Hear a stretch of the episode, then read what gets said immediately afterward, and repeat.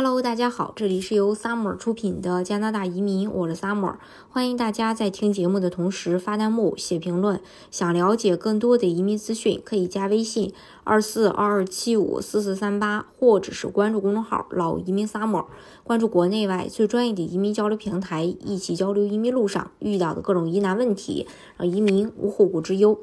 呃，今天呢，跟大家来分享一下这个加拿大移民部长确认学前打工不现实，政策取消。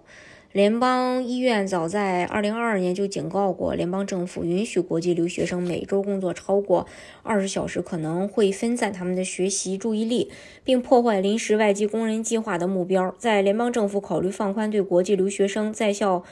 呃，就是在校外工作时间的嗯这个限时限制时时，前移民部长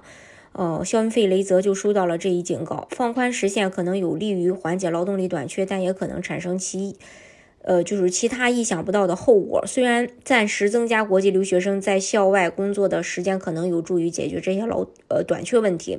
但这可能会偏离国际留学生学习的主要目标，转而更加重视工作，并导致进一步关注国际学生项目的诚信问题。备忘录称，近几个月加拿大国际留学生计划受到严格的审查。目前的留学生政策推动了人口增长速度，并导致了该国的住房紧张。审查导致联邦政府在未来两年内对学习签证实行上限，试图控制该计划。去年有超过九十万名外国学生持有加拿大学习签证，这一数字是十年前的三倍多。备忘录称，取消校外工作的限制将与临时外国工人计划形成鲜明对比。临时外国工人计划要求雇主证明他们需要移民工人，并且没有加拿大或永久居民可以从事这项工作。最终，二零二二年十月宣布，联邦将在二零二三年底之前。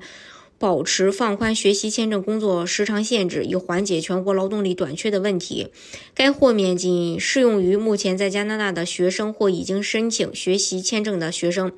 十二月，移民部长将该政策延长至二零二四年的四月三十日，并提出此后将上限设定为每周三十小时。米勒周一在接受采访的时候表示，他延长了豁免期限，因为他不想在学年中期干扰学生的工作安排。加拿大说：“我不想影响今年的学生，他们已已经对如何维持生计以及如何支付学费、租金和食物进行了财务计划计算。”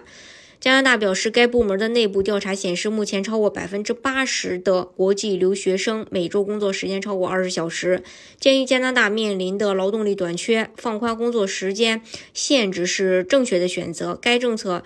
嗯，从来都不是永久性的。二零二二年第二季度职位空缺飙升至一百万人以上，但此后随着经济放缓，职位空缺稳步下降。加拿大表示，他正在考虑对学生签证工作时长进行永久性更改，将每周工作时间设定在二十到四十小时之间。有人可以工作四十小时并完成学习课程，这是不可置信的。米勒说：“他说，我们的目标是制定一个上限，让学生能够获得良好的工作经验，并。”帮助他们支付生活开销，同时又不影响他们的工作。那么，对于在这里学习的人来说，合理的小时数是多少呢？